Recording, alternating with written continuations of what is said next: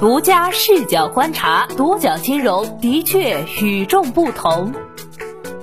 本期我们一起关注二十三点五万亿公募基金上半年大赚两百亿，分红三点三万亿，你赚了多少？二零二一年公募基金中考成绩放榜，半年大赚近两百亿，其中五十一家实现盈利，五家出现亏损，基金的火热不言而喻。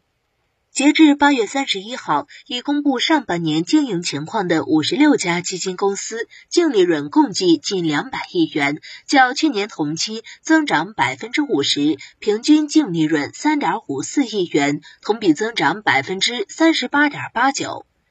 一九九八年，我国第一批公募基金设立，公募基金行业从试点起步，快速发展壮大。规模增量方面，八月三十号，证监会主席易会满在基金业协会代表大会上讲话时指出，截至今年七月底，行业管理资产规模达到二十三点五万亿元，较二零一六年底增长一点六倍，从全球第九上升至目前的全球第四。其中，权益类基金产品数量和管理规模均创历史新高。天风证券研究报告中也曾提到，二零一八年至二零二一年六月末，权益类产品净值规模从二点二万亿元增长至七点九万亿元，年复合增长率达百。中金公司研报有一组数据，说明了不同产品类型资产净值的表现。自二零二零年初以来，公募基金净资产规模已累计增长百分之五十六，资金净流入累计达八点二七万亿元。其中，股票型、混合型基金规模分别增长零点九六万亿元、三点七三万亿元，占公募基金新增规模的比例高达百分之五十七。天风证券认为，随着房地产投资属性弱化，居民资产配置逐渐向金融资产倾斜，同时资管新规后，银行理财吸引力下降，以净值型产品为主的公募基金业最为受益。根据麦肯锡预测，至二零二五年，我国个人可投资资产整体规模有望达到三百三十二万亿元。公募基金作为最普惠的投资工具，将在未来五至十年迎来高。半年收官战显示，头部基金公司的实力不容小觑，其中汇添富基金增速最高，易方达最赚钱。二零二一年上半年，有八家基金公司净利润突破十亿元，前三甲为易方达基金、汇添富基金、工银瑞信基金，分别同比增长百分之七十六、百分之一百四、百分之五十五。而二零二零年同期上半年净利润突破十亿元的净利润达十亿元以上的只有两家，二零一七年至二零一九年仅天弘基金。增速最高的汇添富基金由东方证券参股。东方证券半年报显示，截至二零二一年上半年，汇添富基金的资产管理总规模突破一点二万亿元，其中公募基金规模超人民币九千五百亿元，较年初增长百分之十四。报告期内，汇添富基金发行成立二十一只公募基金，新发规模超人民币六百七十亿元。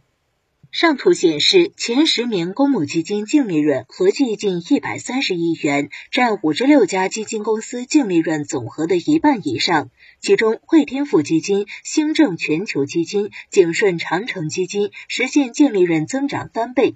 值得注意的是，据不完全统计，净利润排名前二十的基金公司中，大多为券商系。其中，广发证券旗下的易方达基金和广发基金分别排名净利润首位及第五位，还有兴业证券旗下的兴证全球、华泰证券旗下的华泰柏瑞及南方基金、海通证券旗下的富国基金、长城证券旗下的景顺长城基金等。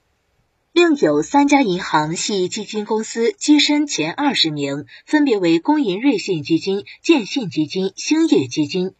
另外，公布半年报的五十六家基金公司中，浙商基金成为黑马，净利增速达百分之四千七百六十。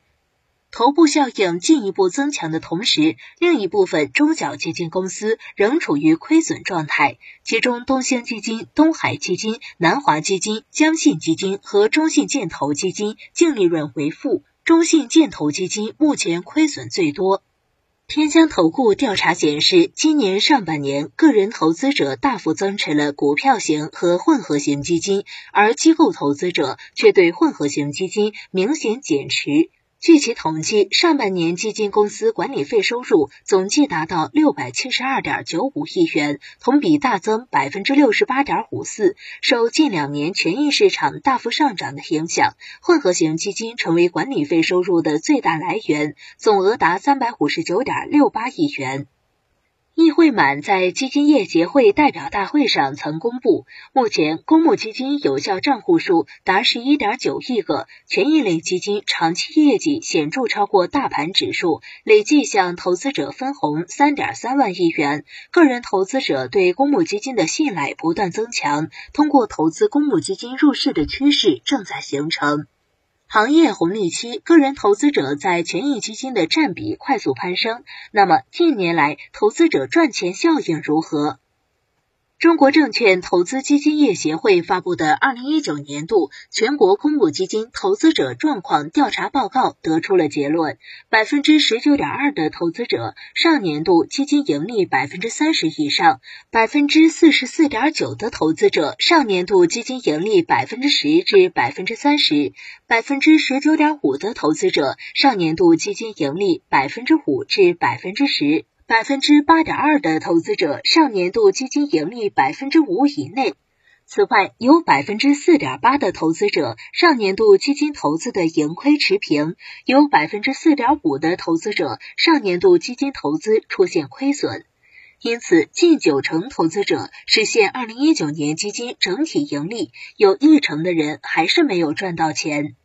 截至九月一号，在两千七百零五只主动权益基金的三年区间收益，四十七只产品收益超百分之三百，有八只产品收益超百分之四百，仅有九成产品收益为负。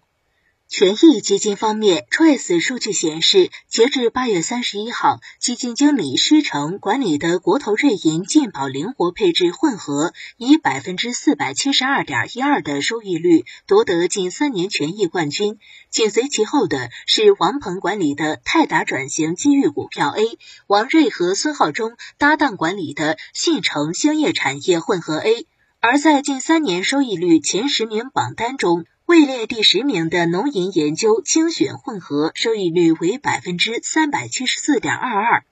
对此，易会满也有所表示：基金赚钱，基民不赚钱的问题时有发生。公募基金行业坚持持有人利益优先，不断创新产品和服务，在回报投资者、服务投资者方面取得了积极成效，但仍有较大改进空间。二零二一年三月三十一号，富国基金、景顺长城基金等十家基金公司联合支付宝理财平台发布了一季度基民报告。报告显示，除了市场行情波动外，追涨杀跌、频繁交易也是造成基金赚钱、基民不赚钱困境的主要原因。其中，持有基金短于三个月的用户中，七成左右的投资者处于亏损状态；而持有三年以上的用户，百分之九十七点一的投资者盈利百分之五以上。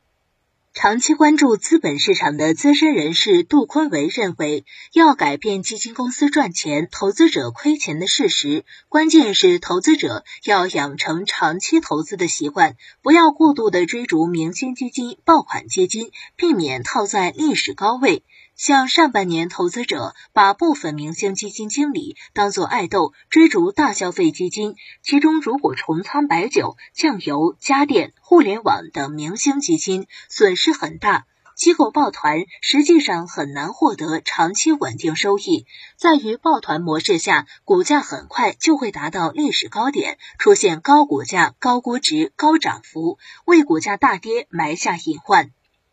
基金市场一片繁荣，投资者能否共享红利？你有投资过公募基金吗？收益怎样？欢迎留言一起讨论。好的，以上就是本期的全部内容，谢谢收听，咱们下期再见。